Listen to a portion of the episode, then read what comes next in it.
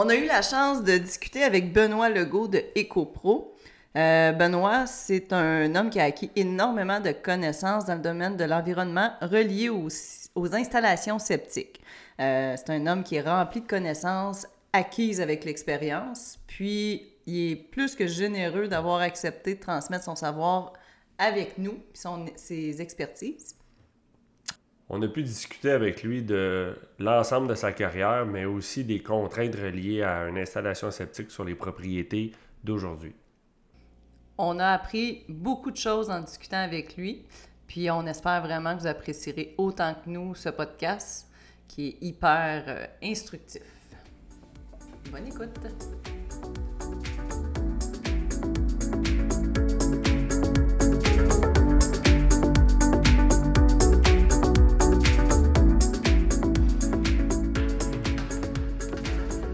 Salut Benoît. Bonjour. Bonjour à vous deux. Notre spécialiste euh, des installations sceptiques. C'est quoi euh, ton parcours? Tu euh, là, présentement, qu'est-ce que tu fais? Puis comment tu t'es rendu à ce que tu fais? Ben, c'est assez simple. Moi, j'ai commencé il y a une vingtaine d'années comme inspecteur municipal pour une très grande ville dans, dans la banlieue de Montréal. Mais avant, avant ça, j'ai fait euh, des études dans le domaine de l'environnement, de la protection de l'environnement, un certificat à l'UCAM, puis un certificat aussi à la Polytechnique euh, de l'Université de Montréal. suite à ça, j'ai euh, me suis promené un peu dans différentes entreprises au niveau environnemental, gestion de déchets, des choses comme ça. Et à un certain moment donné, il n'y avait pas beaucoup d'emplois, fait que je me suis retrouvé un peu comme par hasard dans le domaine euh, municipal euh, sur un projet de vérification pour la ville euh, en question de 2400 installations sceptiques. Fait que j'ai fait ça pendant trois ans. Et après ça, je suis allé, je suis allé travailler pour une firme de... Non, je suis allé travailler pour une compagnie qui vendait un système sceptique qui était le système Enviro Sceptique.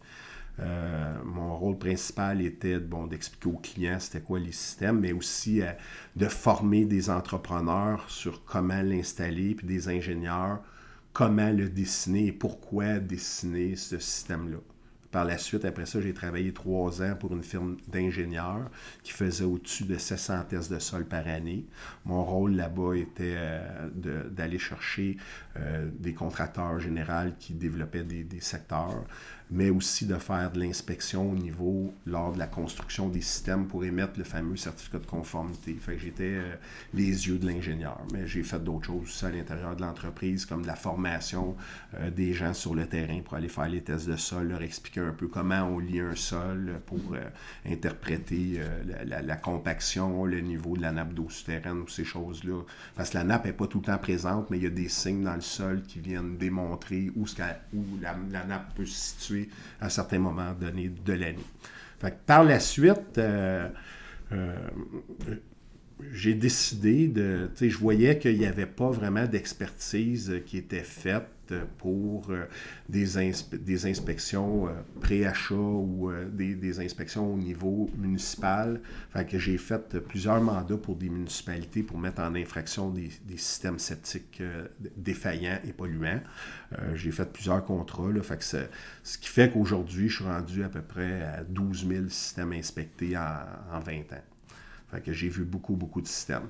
Là, je consacre vraiment comme mon entreprise et mon temps à faire que de l'inspection de systèmes existants.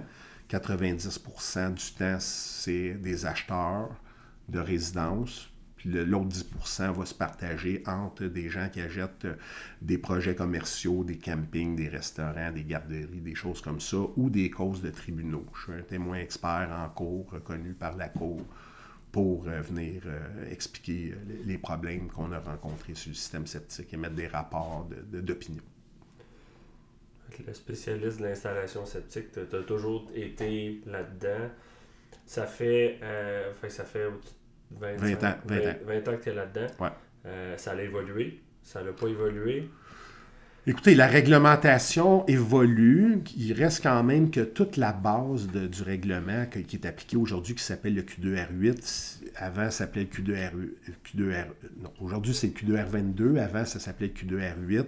C'est un règlement qui a évolué quand même relativement, mais tranquillement. Avec l'avenue des nouvelles technologies, c'est là que la réglementation s'est adaptée aussi euh, avec- à- aux technologies. Mais la base du règlement, tout ce qu'on parle de distance, euh, profondeur de sol, euh, distance avec la fondation, les puits, les, euh, les arbres, les hauts talus, tout ça, est vraiment dicté depuis le 12 août 1981 qui est en application. C'est les villes qui doivent faire appliquer ce règlement-là. C'est pour ça qu'à un moment donné, au début, quand j'ai ouvert ma compagnie, je faisais beaucoup de mandats de municipalité, mais à un moment donné, j'ai j'ai transféré vers du monde qui achète des maisons parce que je voyais qu'il y avait un gros manque. Parce que je mettais du monde en infraction qui avait acheté des maisons, ça faisait peut-être six mois, un an. Puis là, ils trouvaient ça pas drôle d'avoir à mettre 20 000 pour remplacer un système. Ouais. J'ai dit, on va faire, on- au lieu de mettre du monde en infraction, là, je vais aider du monde qui achète des maisons. C'est sûr que j'aide pas le vendeur, mais euh, j'aide le monde qui achète des maisons. Ouais, pour l'environnement aussi. Donc, on peut s'attendre, quand on voit une maison, en fait, qui a été construite avant 1981, avec un système septique, ça risque d'être probablement un puisard ou c'était quelque chose qui n'avait pas nécessairement de... euh, ça n'a pas été pensé côté environnemental. Ben, il y avait quand même une réglementation. Moi, j'ai vu des documents qui venaient à cette époque-là. C'était l'hygiène de santé, quelque chose comme ça. Euh, j'ai déjà vu des documents qui dataient de 1959. Donc, il y avait certaines normes de distance. La norme de, de la distance entre un puisard et un puits était de 100 pieds en 59. Donc, dans les années 70, il y avait de la réglementation. Euh, mais c'était comme le ministère de l'Environnement, à un moment donné, qui s'en occupait, mais il ne pouvait pas s'occuper d'émettre des permis pour toutes les constructions au Québec avec une dizaine ou quinzaine de bureaux à travers le Québec. Il y a quand même 1200 villes au Québec. là. C'est pour ça qu'on voit souvent dans les petites euh, municipalités en région euh, des systèmes un peu plus artisanaux ou qui ont, euh, qui ont moins passé. Ils ont moins bien passé que quand tu es plus euh, près de la, de, de la grande ville. Ouais, c'est sûr que pour une municipalité, euh, contrôler ça, c'est pour ça qu'en sous-traitance, moi j'en ai fait, c'est très dur, premièrement, parce que, bon, si on prend, je sais pas, Sainte-Sophie, il y a peut-être euh, 10 000 systèmes sceptiques là-bas, ils peuvent pas les suivre euh, tout le temps, tout le temps, tout le temps, tout le temps. Euh, Tu sais, Saint-Hippolyte, il y en a peut-être 5 000, 5 000, ils peuvent pas les suivre. Puis, ce qu'il faut comprendre aussi, c'est que comme ils n'ont pas nécessairement suivi dans le temps, mais ils n'ont peut-être pas suivi aussi à la construction des systèmes. C'est pour ça que après 12 000 inspections, moi, je peux vous dire que je vois dans des systèmes qui ont été faits avant, avant 2005, le 1er janvier 2005, où c'est venu que là, le ministère, dans sa réglementation qui a évolué, on a demandé qu'il y ait des tests de sol faits par des ingénieurs ou des technologues ou des géologues. Tout ce qui a été fait avant le 1er janvier 2005, on va retrouver 80% de points de non-conformité. C'est qu'à l'intérieur de ces points de conformité-là, il faut comprendre, c'est que tu as des points majeurs puis tu des points mineurs. Mais il reste que le système, si la fosse septique est à 80 cm de la fondation au lieu de la norme de 1,5 m et plus, ben c'est non conforme. Ça ne va pas déranger le fonctionnement du système. Que si l'autre côté, on a un gars qui a un, champ d'épuration à 5 mètres du cours d'eau. Là, la réglementation, elle était claire, c'était 15 mètres. Il, y a, quand même un degré de, de- de- de- de- pas de pollution, mais de non-conformité qui est plus importante avec certains points. OK. Toujours côté environnemental, finalement. Exactement. Si c'est près d'un solage, euh, ça vient pas polluer nécessairement. Non, mais ça peut amener à un moment donné, surtout si quelqu'un a un genre de, de, de puisard de sous-sol là, Ouais, pour pomper, les, ouais. que les eaux de- de- des drains français se ramassent dans la maison puis sont pompées à l'extérieur. On peut retrouver des odeurs en dessous de la slab de la maison. S'il y a des fissures, on peut se retrouver avec des, des senteurs d'eau usée. J'ai- rencontré ça quelques fois là, dans ma carrière. Puis c'est un problème que tu n'arrives pas nécessairement à te débarrasser facilement. Tu sais, même si tu changes ton système, ça peut prendre un an, deux ans avant Ouais, de complètement se régler. C'est dans le sol, exactement. On a justement un client, lui, que c'est ça, euh, le puisard euh, se ramasse dans le, le, le, drain- le, le- le trou de somme pompe, fait que là, ça crée des odeurs dans la maison. inspection l'hiver. Fait que dans le fond, dans l'offre de service, on fait une inspection. euh, de- là, on est en hiver, c'est pour ça qu'on parle de l'hiver. C'est plus difficile parce qu'il y a beaucoup de visuels là-dedans. Écoutez, bon, comme j'expliquais, j'ai j'ai deux formations en environnement. Euh, moi, c'est une des premières choses que j'ai appris à, à l'université, là, c'est que en environnement, c'est très dur de faire des bonnes expertises l'hiver. Euh, on ne voit pas en dessous du sol. Si je prends juste comme exemple, disons, une phase 1 environnementale, euh, tu peux acheter un terrain, il peut y avoir des barils en dessous de la neige, tu ne vois pas, tu ne vas pas tout déneiger le terrain pour voir qu'est-ce qu'il y a là. Tu peux avoir des carcasses d'auto, tu peux avoir des vidanges à pu finir. Toi, tu regardes le terrain, puis tu vois que, la- que de la neige. Mais c'est encore pire pour un système septique parce que c'est encore. enf- ça, c'est enfoui dans le sol. Fait que nous, dans notre expertise, qu'est-ce qu'on fait? C'est que lorsqu'on fait une expertise pré-achat pour un- une inspection sur un système septique, premièrement, on fait un test d'infiltration. Fait qu'il faut ouvrir les couvercles de fosse. Il faut regarder si les pentes sont bonnes par rapport entre la, la fondation et l'entrée de la fosse. Après ça, on regarde s'il y a déjà eu des hauts niveaux passés. Il faut faire des sondages dans le champ d'épuration. L'hiver, c'est plus dur. Si le sol est gelé, ben, euh, on n'arrive pas là avec le gros équipement parce que le vendeur ne sera pas content si je fais un trou de, de 3 pieds par 3 pieds dans son champ d'épuration. Fait qu'on travaille avec une drill, une mèche d'un demi-pouce, un trois quarts de pouce. Ça n'endommage pas du tout le terrain. Mais le problème, c'est que l'hiver, même si c'est une drill à béton, du sol ne se comporte pas comme un béton sec. C'est vraiment, c'est gelé, puis c'est très dur à perforer. Fait que c'est pour ça qu'on n'en fait pas l'hiver. En plus de ça, c'est que si on a un rejet, disons qu'on prend un exemple, une maison sur le bord du Richelieu ou sur le bord d'une rivière, bien, si la rivière est gelée, même si je fais un traçage avec un colorant, ça va sortir en dessous de la glace. Je ne le verrai pas. Fait que c'est pour ça que moi, j'ai jamais, jamais, jamais, jamais travaillé l'hiver et je ne travaillerai jamais, jamais, jamais l'hiver. Parce que tu peux passer à côté de trop de choses. Puis ça, euh, je veux dire, moi, pour mon client, je veux pas y vendre une demi-inspection. là. Je veux lui donner un service complet, qu'il soit satisfait. Dans le fond, tu peux pas donner une expertise. Il peut avoir 50% du système qui est bon, puis l'autre 50% qui est plus bon. Fait que le système est plus bon si. euh, Exactement. Ok.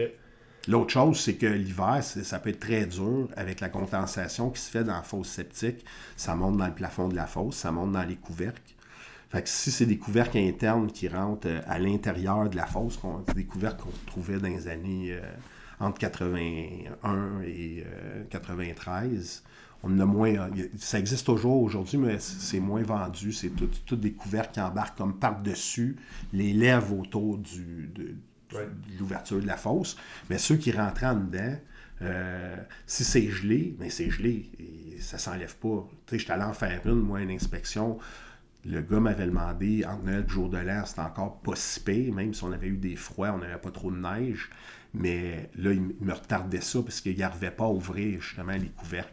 Le sol, premièrement, était gelé. Deuxièmement, les couvercles étaient pris dans le... bé- Le béton était collé par la condensation à- à- avec les morceaux, avec la, la fosse. Fait que tu, tu risques de briser un couvercle, puis il y a des, des fois, c'est qu'il y a des vieilles installations euh, avec des couverts rectangulaires qui dataient avant 1981. Puis ces couvercles-là sont pas remplaçables, il n'y a pas personne qui en fait. Fait que je veux pas briser un couvercle non plus pour avoir à, le remettre au, au client. Je comprends. Y, y a-tu une. On dit.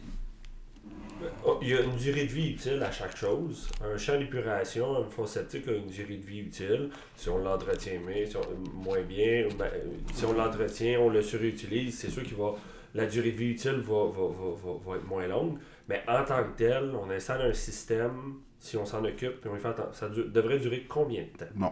Euh, ça dépend beaucoup de la nature des sols, ça, ça dépend aussi beaucoup de l'utilisation.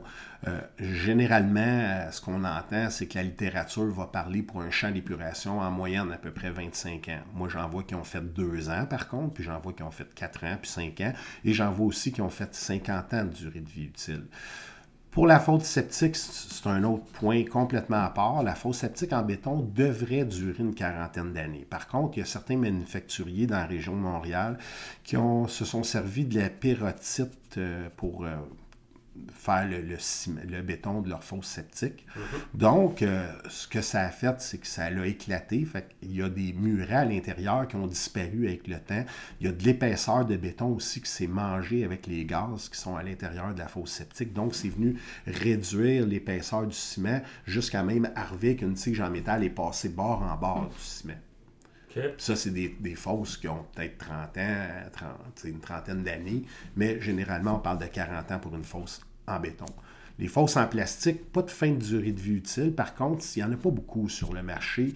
Tout simplement, c'est que les entrepreneurs n'aiment pas beaucoup travailler avec le plastique. Quand ils, quand ils backfillent le trou, ce qu'on a mis la fosse septique, si le gars il fait tomber par inadvertance une roche, elle risque de passer au travers de la fosse en plastique. Tandis qu'en béton, elle va, elle va cogner dans le mur de béton et elle va rester là, la roche. Mais si c'est une roche imposante, disons euh, deux pieds de, diamètre, elle va passer au travers de la fosse. Lui, ça ne l'intéresse pas de payer sur une job de 15 000, repayer deux fois une fosse c'est pour ça qu'ils ne travaillent pas beaucoup avec ça. L'autre affaire, c'est que la fosse en, la fosse en plastique, il faut faire attention à ce qu'on installe ça.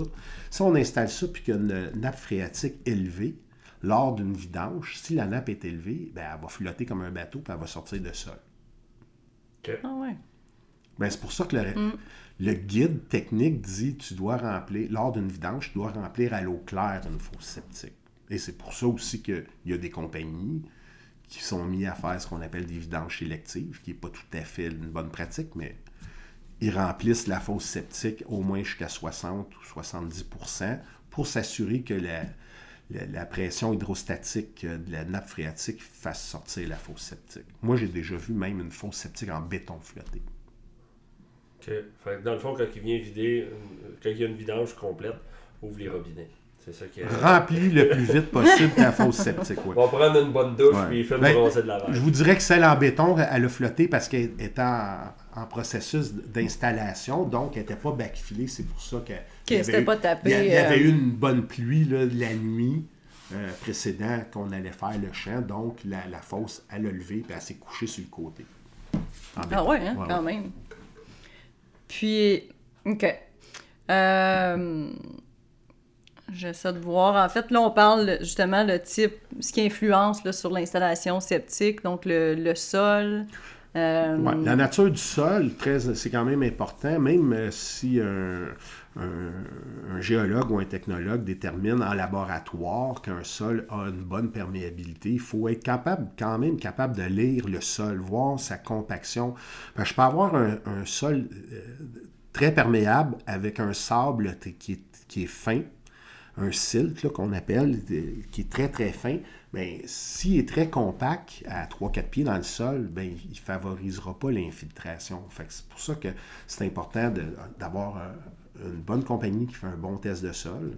Puis après ça aussi, des très bons entrepreneurs parce que on voit pas tout. Quand on fait un test de sol, une compagnie qui a fait un test de sol, elle ouvre, euh, je sais pas, trois pieds par trois pieds, ou il y en a qui font même ça avec une terrière. On euh, on voit pas tout. Moi, j'ai déjà vu aller donner une formation à un entrepreneur pour un système. Quand je suis arrivé sur place, le gars, son excavation était faite, puis il y avait une veine d'eau qui rentrait dans le champ d'épuration. Mais ça coulait comme un boyau d'arrosage. Fait que là, j'ai dit au gars, je dis, on fait pas le champ là. Il dit, non, non, il dit, le concepteur me dit que ça va là. Je dis, non, non, non, là, tu appelles le concepteur, puis tu lui dis, viens vérifier, parce que j'ai une veine d'eau qui rentre dans le champ, comme un boyau d'arrosage, puis ça marche pas. Ça peut pas marcher. Dans trois semaines, un mois, deux mois, ton système va être fini. Il va être fini. Fait ça, c'est important. Après ça, pour prolonger la, durée de vie d'un système septique, c'est sûr que l'utilisation de bonnes pratiques de consommation d'eau, je sais qu'on est au Québec, on a, de l'eau euh, pratiquement à pu comme on dirait, mais il faut quand même faire attention avec l'utilisation d'eau.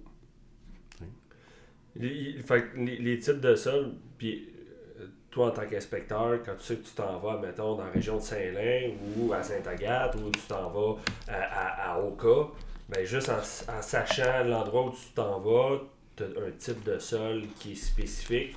il y a des caractéristiques à ce moment-là. Tu dis, OK, à cette place-là, je risque d'avoir ces problèmes-là. Oui, effectivement, il y a des secteurs qu'on connaît avec le temps, après 20 ans. Si tu me parles de la vallée du Richelieu, ben, c'est de l'argile. Euh, il y a certains petits endroits. il, y a, Sorel qui a un peu de sable, il y a Marieville qui a un peu de sable, mais le reste, c'est pas mal euh, quand on parle de de, la vallée du Richelieu, c'est très argileux, donc c'est un sol imperméable. Ça ne boit pas. ça n'aide pas les systèmes septiques. Ah, ça, ça marche pas. C'est de l'argile, je le dis souvent à mes clients dans ce coin-là. De l'argile, c'est bon pour faire de la poterie, faire des assiettes, des pots, des pots de grès. Des... c'est pas une installation Pas une installation septique. Malheureusement, c'est que tu as plein de villes, quand il n'y avait pas les systèmes en traitement second, euh, tertiaire, avec des lampes UV et des rejets dans le fossé, il y a des villes quand même qui ont laissé faire des choses qui n'auraient pas dû. OK. Puis, il y a, les, systèmes tertiaires qui est le, plus coûteux, si on veut, avec le rejet au fossé, puis l'eau est quasiment potable à la fin de, ça. Puis, admettons, si on parle d'une installation septique scellée, euh, c'est pas le même prix, est-ce, que, est-ce qu'on a la possibilité de dire ben, j'aime mieux installer une scellée puis faire une vidange que d'installer un, système tertiaire qui va coûter 3 ou 4 fois le prix d'un, scellé? Bon. Ce qu'il faut comprendre là-dedans, c'est que la réglementation provinciale, la manière qui est basée, c'est que c'est un règlement éliminatif. Tu commences par la base, OK? Fait qu'un un, concepteur de système septique va faire une expertise sur le terrain. Lui, il se dit OK, j'ai la surface, la, grandeur de terrain disponible pour mettre un champ modifié. Est-ce que j'ai la profondeur de sol avant de toucher roc, argile, nappe d'eau souterraine pour mettre un système conventionnel qui a besoin d'un test de sol de 5 pieds et demi, c'est 1,6 m, 1,8 m le, le sondage qui doit être fait. Si, en dedans d'un mètre point 6, un mètre point 8, tombe dans du roc, dans de l'argile, de la nappe d'eau souterraine, là, on change de, on change de système septique qui peut être installé. Quand je dis on change de système, on passe d'un traitement primaire qui est un, champ d'épuration, ben, pas primaire, mais c'est un champ d'épuration conventionnel. Donc, à l'intérieur des champs d'épuration conventionnels, on va retrouver un champ classique qui est fait en tranchée, qui prend beaucoup, beaucoup, beaucoup de place. On parle après ça du champ de type modifié, qui est un lit d'absorption euh, qui a une dimension quand même euh, imposante, mais beaucoup moins que le classique. Sinon, si on tombe sur une nappe phréatique à 60 cm, là, à partir de là, on peut mettre ce qu'on appelle un filtre à sable hors sol. Par contre, le filtre à sable hors sol prend énormément de place à cause des pentes qui font partie intégrante de l'élément d'épuration par rapport à toutes les distances qu'on doit respecter. Fondation, euh, ça, c'est-tu un, comme un EcoFlow, un, système BNS? Non, un hors-sol. Ça, c'est un hors-sol. C'est juste un hors-sol. Ouais. Après ça, après ça on tombe dans la catégorie des systèmes de traitement secondaire avancés, euh, hydrokinétique, enviroseptique, BNS et EcoFlow. OK. OK? Euh, ces systèmes-là, eux, ont besoin de 30 cm de sol perméable pour être installés. Ça veut dire le champ de polissage après un bioness, ben, il faut qu'il soit à 30 cm du sol, de, sol perméable avant de toucher roc, argile, nappe d'eau souterraine. Fait que sur les plus petits terrains, c'est pour ça qu'on va les voir. Ouais, on va les voir si le terrain est très petit pour euh, justement euh, euh, récupérer de la place aussi. Là. Il y a un prix au pied carré là, des terrains. Fait que moins on utilise, ça peut permettre de mettre une piscine, un garage, un gazebo, quelque chose, parce que normalement, sur un champ d'épuration, on met rien, même pas un jardin. Mm-hmm. Faut le laisser. Euh, on déneige pas. On déneige pas. On... Que du gazon entretenu, de l'herbacée, du, du, gazon ou du trèfle là-dessus. C'est. Admettons, au printemps, à la fonte des neiges, on est capable de, voir si un système septique est fonctionnel juste en le voyant. Euh, des fois, il va fondre en premier sur le terrain. Est-ce que c'est une bonne façon de faire? Ben, c'est une indication. Ça, c'est sûr que ça, ça, donne une indication que probablement le, champ commence à avoir des problèmes. Quand on voit que ça commence à fondre. Justement, ça nous amène à poser la question, c'est quoi les signes les premiers signes, si on veut, pour déceler qu'il commence à avoir des défectuosités avec le système? Des hauts niveaux euh, dans la fosse septique, euh, des retours d'eau quand on fait vidanger la fosse, que l'eau revienne du champ dans la fosse septique. OK. Je sais quand on a des égouts, on a la possibilité d'avoir un, refoulement des Un clapet anti-retour. Est-ce que pour un champ d'épuration qu'il n'y a pas cette chance? Non, normalement, on ne devrait pas avoir ça. Le code de, le code de plomberie dit qu'il faut que ça soit installé tout le temps, mais on ne devrait pas avoir ça avec un système septique parce que ça empêche une certaine circulation de l'air à travers tout le système. Puis l'air est très important. Un système septique, euh, ça va paraître drôle à dire, mais c'est un mini écosystème. Fait qu'il faut qu'il y ait des conditions optimales de fonctionnement pour que la bactérie se développe. Si elle ne se développe pas, ben elle meurt. Puis si elle meurt, ben elle ne traite pas. Puis si elle ne traite pas, ben tu colmates ton champ. Si on va une maison avec un fond septique scellé, on se pousse en courant ou euh, une solution euh, Ça dépend du type de vidange de, de fosse scellée. C'est que vous avez deux types de fosses euh, scellées, des deux choses dans le règlement. Vous avez ce qu'on appelle une fosse à vidange périodique, qui est une fosse euh, avec un autre fosse puis un champ d'évacuation des eaux grises. Vous avez la fosse scellée pour les toilettes. Le champ d'évacuation est qu'une fosse pour les eaux grises pour les eaux grises. Euh, lavage, euh, bain, douche, euh, évier. Une fosse à vidange totale, toutes les eaux s'en vont là-dedans. Ça, je vous dirais que pour une résidence principale, on se pousse en courant, c'est, c'est- comme vous avez dit. Parce que sinon, ça finit par coûter cher le vidange, puis c'est des limites. C'est comme une roulotte dans le Une, une personne seule peut, euh, je vous dirais, euh, peut-être te faire un mois en se lavant des barbouillettes euh, deux jours sur trois. OK. Ça, ça répond bien. Que on a souvent la question des clients, puis nous, on a la conception de. C'est comme, moi, je leur compare à, à vivre dans une, euh, une roulotte. À un moment Ouais. donné, c'est plein, il faut tailler vidange, mais là, là, tu peux pas prendre ta maison puis aller la porter Non. à la vidange municipale, il faut se faire venir un drap. Il faut que tu fasses venir un camion. Moi, j'ai un de mes amis qui a un chalet euh, dans le coin du lac Simon, qui a une vidange euh, totale comme ça. Quand il monte l'été, puis c'est un chalet d'été, là, il va là que l'été, fait qu'il est là huit semaines. Euh, sa femme est enseignante, lui, il travaille à partir du chalet. C'est une vidange par semaine. Par semaine? Ouais. Deux adultes, deux enfants. C'est 250$ piastres à peu près Ouais. vidange. hein? Ouais. Ah ouais, hein? C'est dans son budget de vacances. C'est- lui, c'est ça. Ça, puis le gaz dans le bateau. Mais il faut le prévoir. C'est quoi qui arrive si euh, elles ne font pas vider? Ah, ça va déborder. Ça déborde. Il n'y a, pas de sortie. Puis il faut faire attention parce qu'il y a des installateurs qui ont installé ça et qui ont fait des trous au bout de la fosse à un moment donné aussi. là, t'sais. OK. Les, les villes n'émettent jamais d'avis de non-conformité. Ils vont, mettre un, ils vont Non. émettre un avis qu'il n'y a pas de non-conformité sur le système, mais ils se mouilleront jamais à dire que le système est désuet. Ouais, vous voulez dire que. Non. Vous voulez dire que la ville, sur une transaction immobilière, va jamais émettre une lettre disant que le système est conforme et fonctionnel. jamais, ça, jamais, jamais. Euh, ils vont émettre des certificats de non-conformité quand c'est non conforme. Oui, oui, Ils n'ont pas, le choix- exprimé. ouais, ils ont pas le choix par la loi là, de, de, de les mettre en infraction. Le problème, c'est que ça peut polluer pendant des années avant que la ville s'en mêle. là. Moi, j'ai des cas euh, sur le bord du Richelieu que des clients m'appelaient et me disaient J'aimerais savoir ce que j'ai. Et quand on arrive là-bas et qu'on met du colorant dans la toilette, ben, au bout de 45 secondes, ça sort au Richelieu. C'est assez polluant. Il n'y a pas personne qui a pris la peine en 50 ans d'aller vérifier ça. Ce qui était la norme, là, une coupe, ben pas une coupe d'années, mais dans, dans- de- ils mettaient ça direct dans, dans, dans, Dans la les rivière. d'eau. là. Dans la rivière, oui. Mais c'était pas la norme parce que quand même, il y avait des normes. Ouais. Comme je vous disais, depuis 1959 que j'ai vu des documents, il y avait quand même certaines normes. Mais il y a beaucoup quand même de, de- de laxisme là, qui a été laissé euh, à, à- à ça, là, tu sais, à- dans ce domaine-là. Tantôt, on parlait des petits terrains, justement. Euh, souvent, on est avec des acheteurs, ils veulent acheter une, une propriété construite sur un petit terrain, que l'installation septique, bon, ça fonctionnait, mais disons que c'était limite, là. Ouais. Euh, puis là, on sait que ça va être à changer bientôt. Est-ce Ouais. que ça doit être quelque chose qui est problématique? Euh, Mais écoutez, c'est sûr qu'un petit terrain reste toujours que c'est un problème à rentrer un système septique. Il y a toujours une solution. Mais au lieu d'une solution à 10-12 000, puis ou une solution à 20 000, puis moi, je trouve pas ça raisonnable, là, ces prix-là, là, d'une manière ou d'une autre.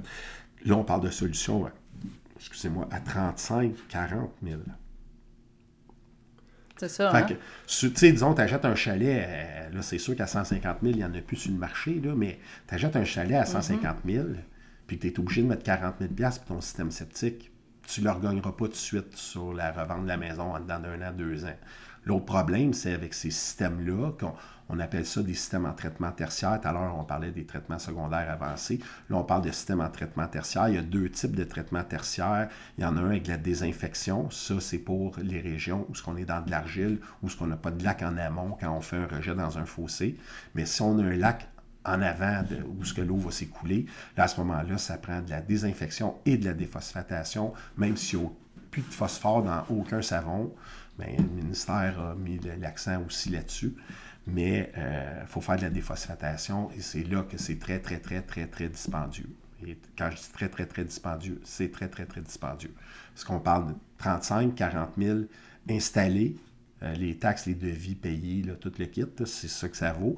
Par contre, c'est que c'est des suivis annuels de l'ordre de 800 avec des factures d'électricité quand même élevées, là, parce qu'on parle d'une moyenne entre 600 et 700 d'électricité pour faire fonctionner le système par année. OK. c'est vraiment un élément à ne pas négliger. Là. Puis, je, visualise, j'ai une transaction, ben, un, client qu'on avait vérifié des, une propriété, puis on a un terrain de 9000 pieds carrés, puis installation septique, puis tous les voisins à côté sont 9000 pieds carrés, puis installation septique. On a une distance à respecter. On, te fait venir, on te fait regarder ça. C'est sûr que le, on cherche les puits pour savoir la, possibilité, mais ça, sais-tu, je me pousse en courant? Pas nécessairement. Il faut vraiment voir comment les voisins sont installés, puis euh, si les puits viennent pas trop dedans ton sang, puis de, si faut que tu arrives à éclairer un endroit sur ton terrain pour être à 100 pieds des puits de tout le monde. Ce qui est tough. Ce qui, peut être tough, oui, oui, très tough. Puis là, ça dépend. On est-tu dans, dans un sol argileux? On est-tu dans un secteur où on peut faire un rejet de surface sans être obligé de faire de la déphosphatation? Parce que quand on parle de traitement tertiaire des infections avec des lampes UV ou avec l'écoflow FDI, on parle d'un coût d'installation, je vous dirais, entre 18 et 22 000. D'accord? Puis après ça, les suivis, puis tout ça, c'est quand même euh, raisonnable. On parle d'une facture d'électricité peut-être de 250 plus 450, le suivi annuel. Quand on parle de déphosphatation, là, on tombe complètement dans une autre catégorie. Ça, c'est quand on a un lac en amont. Ça veut dire, moi, je rejette sur le toit d'une montagne parce que je suis sur le roc, mais il y a un lac en bas qui est à 2 km plus loin en bas. S'il faut que je fasse la déphosphatation, là, ça va coûter très cher. On parle un trois chambres, on parle de 35 000. Moi, j'ai un cas, à un moment donné, à Saint-Hippolyte, le monsieur, il achète une maison de six chambres à coucher, il n'y a pas de place. Il est à manger dans, une pente de ski de professionnel euh, sur le roc. Le seul système qui rentrait là, c'était de la déphosphatation, avec des phosphatations. Ben, son six chambres, ça y revenait à 70 000. Fait que lui, il se ramasse avec trois chambres puis bien des bureaux. Plus toutes les Encore. frais. Euh, ça, c'est si la ville, elle sait pas chambres. Oui, oui. Euh, euh, quand, quand tu arrives sur les lieux, c'est sûr que là, tu regardes les puits environnants, tu es capable de dire, OK, ça, c'est un puits scellé, fait qu'on peut réduire les distances? Est-ce que, ou c'est vraiment, après ça, il faut aller cogner chez chacun des voisins puis dire. Normalement, c'est c'est très dur à voir si un puits est scellé. Premièrement, un puits, un puits de surface, c'est jamais scellé. les gros cylindres de béton de, de 30 pouces, à peu près 36 pouces.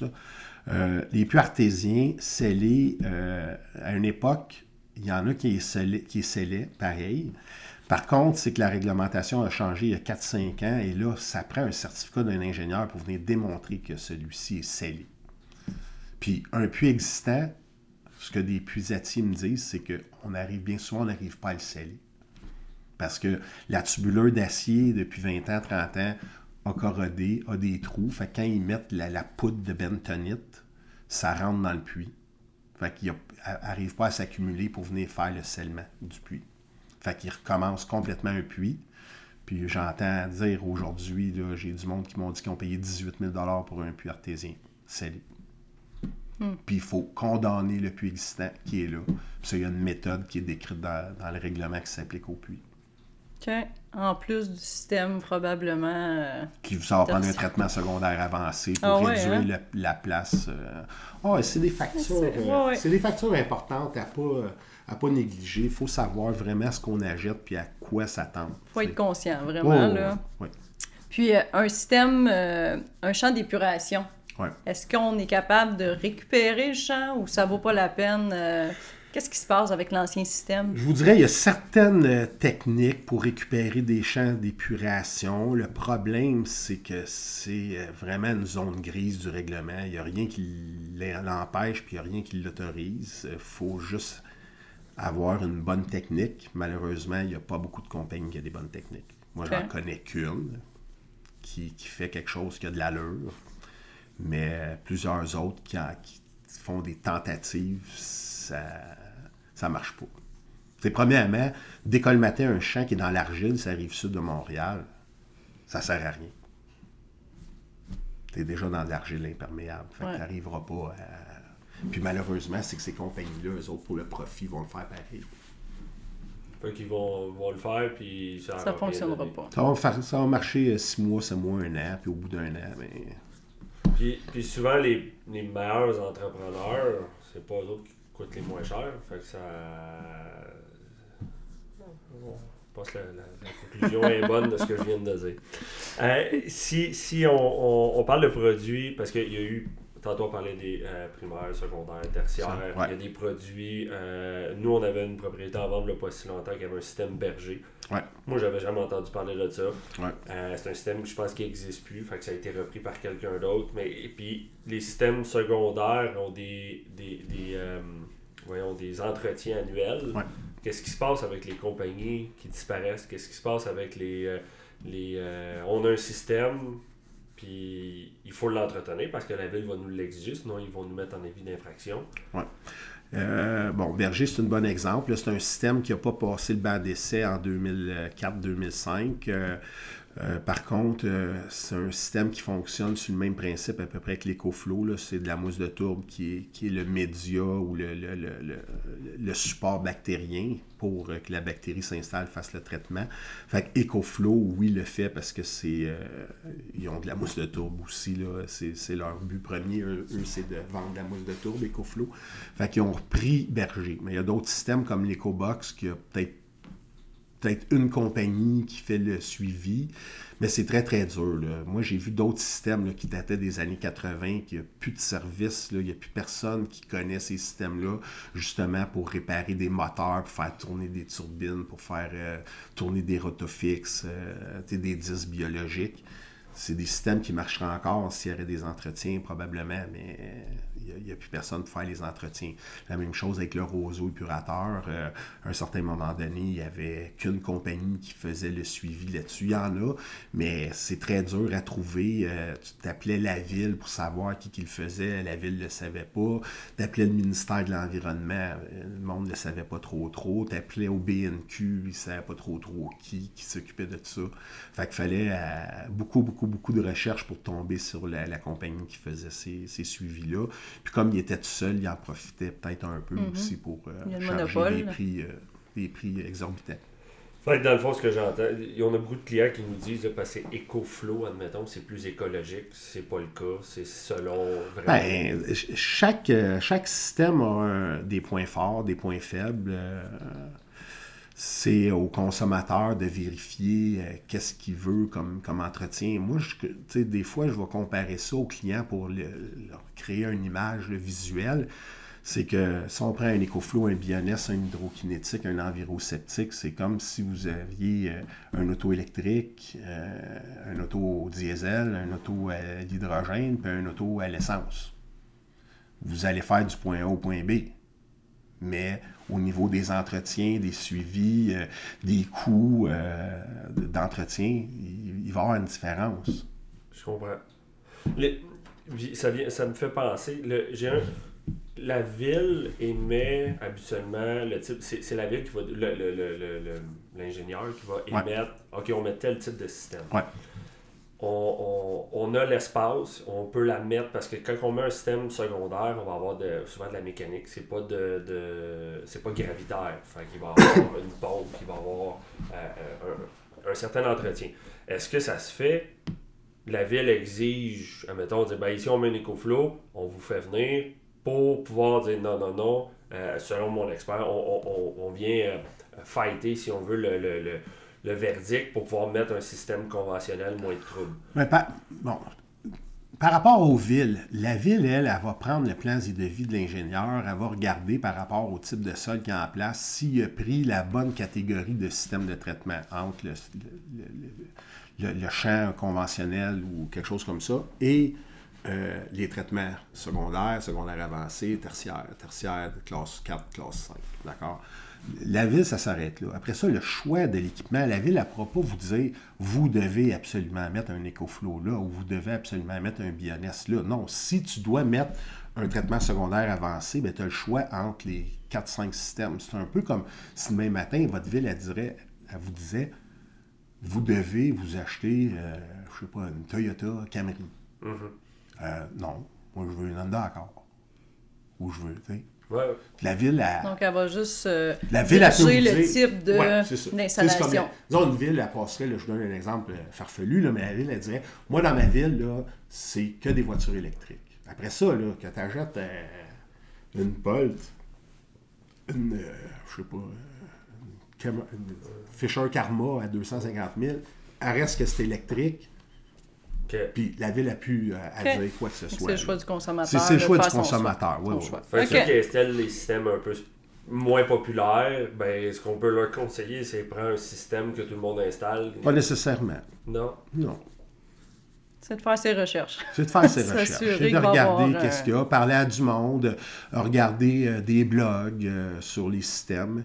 C'est sûr que, tu sais, quand on prend un blog, généralement, le monde qui sont satisfaits ne vont pas écrire sur un blog. C'est Mm. du monde insatisfait. Mais tu sais, tu vas voir certains, certaines problématiques peut-être avec des systèmes. On arrive euh, en fait à, à la conclusion. Si je reviens là, aujourd'hui on est en hiver, on peut pas faire d'inspection pendant Ouais. l'hiver. Ouais. On a un acheteur puis on veut bien le conseiller. Ouais. Euh, c'est quoi le conseil que tu donnerais à tout acheteur avant de Ben, bon, procéder à la première- première? premièrement, bon, premièrement, si on parle d'une inspection de système septique, vous allez dire, il prêche pour sa paroisse, mais moi, je pense que c'est très, très, très important. Tout système qui a plus, plus de 5 à 10 ans. là. Puis je vois des systèmes, comme je vous disais, qui ont deux ans, qui ne fonctionnent plus. Euh, pourquoi? Ben, on voit le coût là, que ça coûte. C'est un,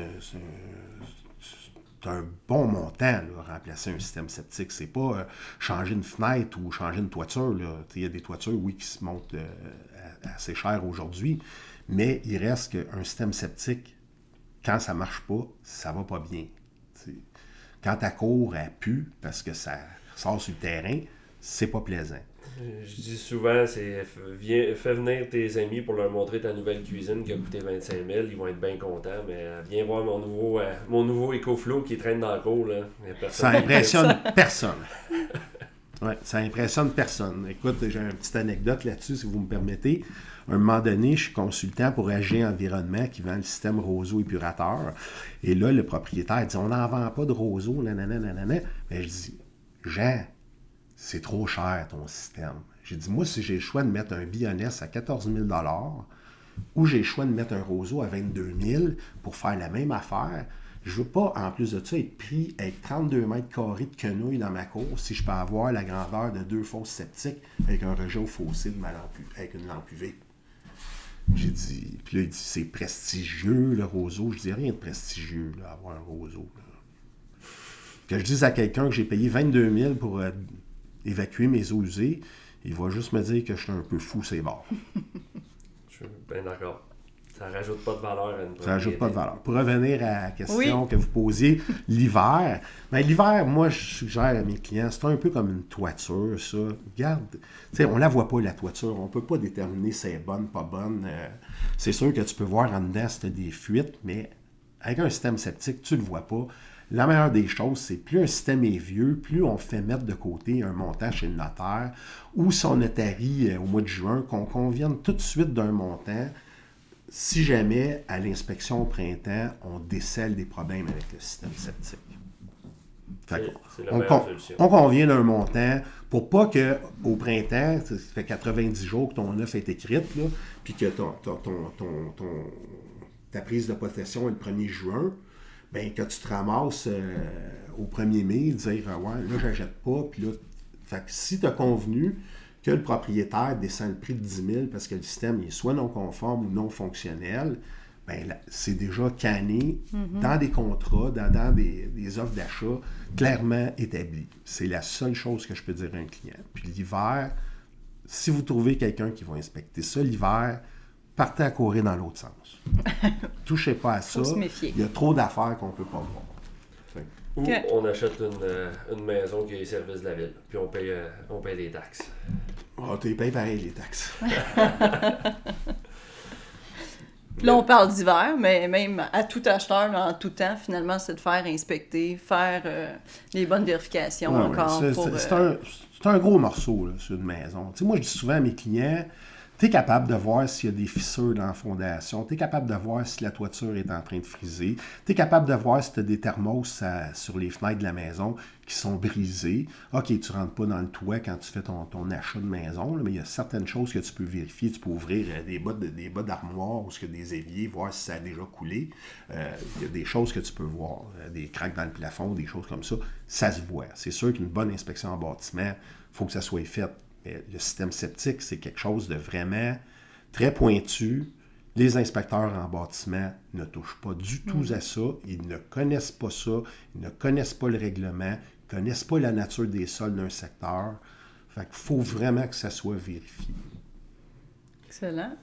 Ben, je te remercie beaucoup. Ça me fait plaisir. Oui, merci. très C'est très, très, très constructif, puis euh, très intéressant. En fait, si tu le permets, on va laisser tes coordonnées. Ouais, euh, Ça va me faire plaisir de, hein, de- pour de te- donner, euh, de donner des conseils à vos clients.